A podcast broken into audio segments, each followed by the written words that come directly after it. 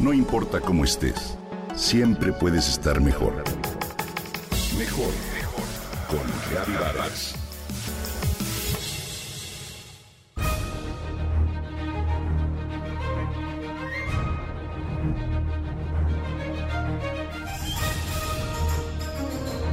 En el año 2023 se celebra el aniversario 140 de la aparición de una de las mejores novelas de aventuras. Un libro que forma parte de la literatura infantil clásica, pero que en realidad fascina a los lectores y lectoras de todas las edades.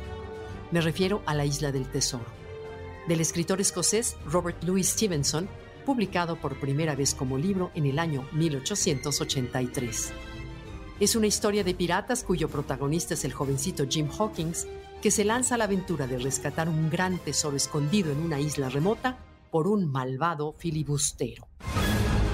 Pero mi intención ahora no es platicarte las peripecias de Jim que puedes conocer al leer este emocionante libro, sino reflexionar sobre la otra gran protagonista de la obra, la isla.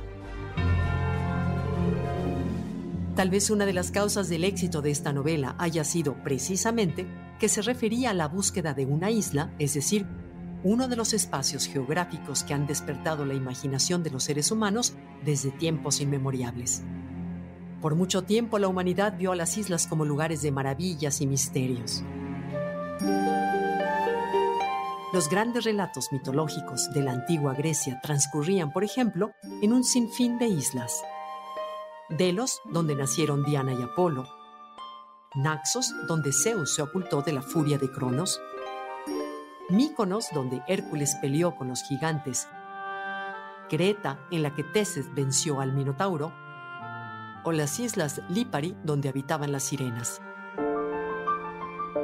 De acuerdo al diccionario, una isla es una porción de tierra rodeada totalmente por agua, más pequeña en extensión que un continente pero más grande que un islote. Es un espacio geográfico cerrado en sí mismo, independiente, aislado. Esto es interesante también en el aspecto de las bellezas naturales y del estudio biológico.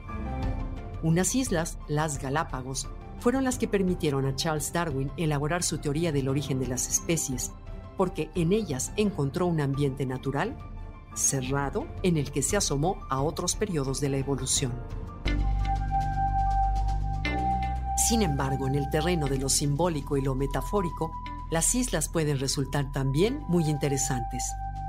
Si te fijas, hace un momento utilicé la palabra aislado para referirme a la condición geográfica de este tipo de territorios.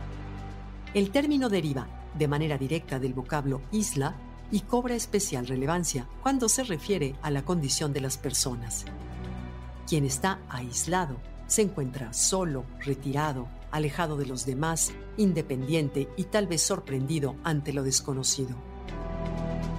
Nuestra individualidad, la singularidad de aquello que somos y la forma en la que entendemos el mundo, nos convierte de tanto en tanto en islas, en soledades, en seres únicos.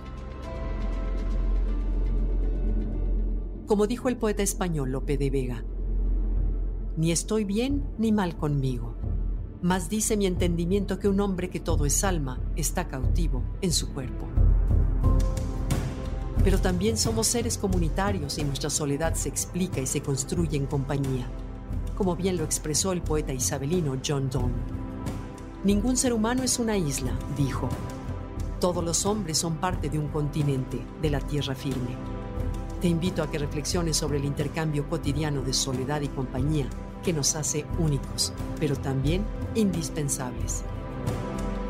Cada uno de nosotros puede hacer de su isla personal un lugar paradisiaco, enriquecido de soledad, para poder valorar, entender y disfrutar mejor los momentos de compañía.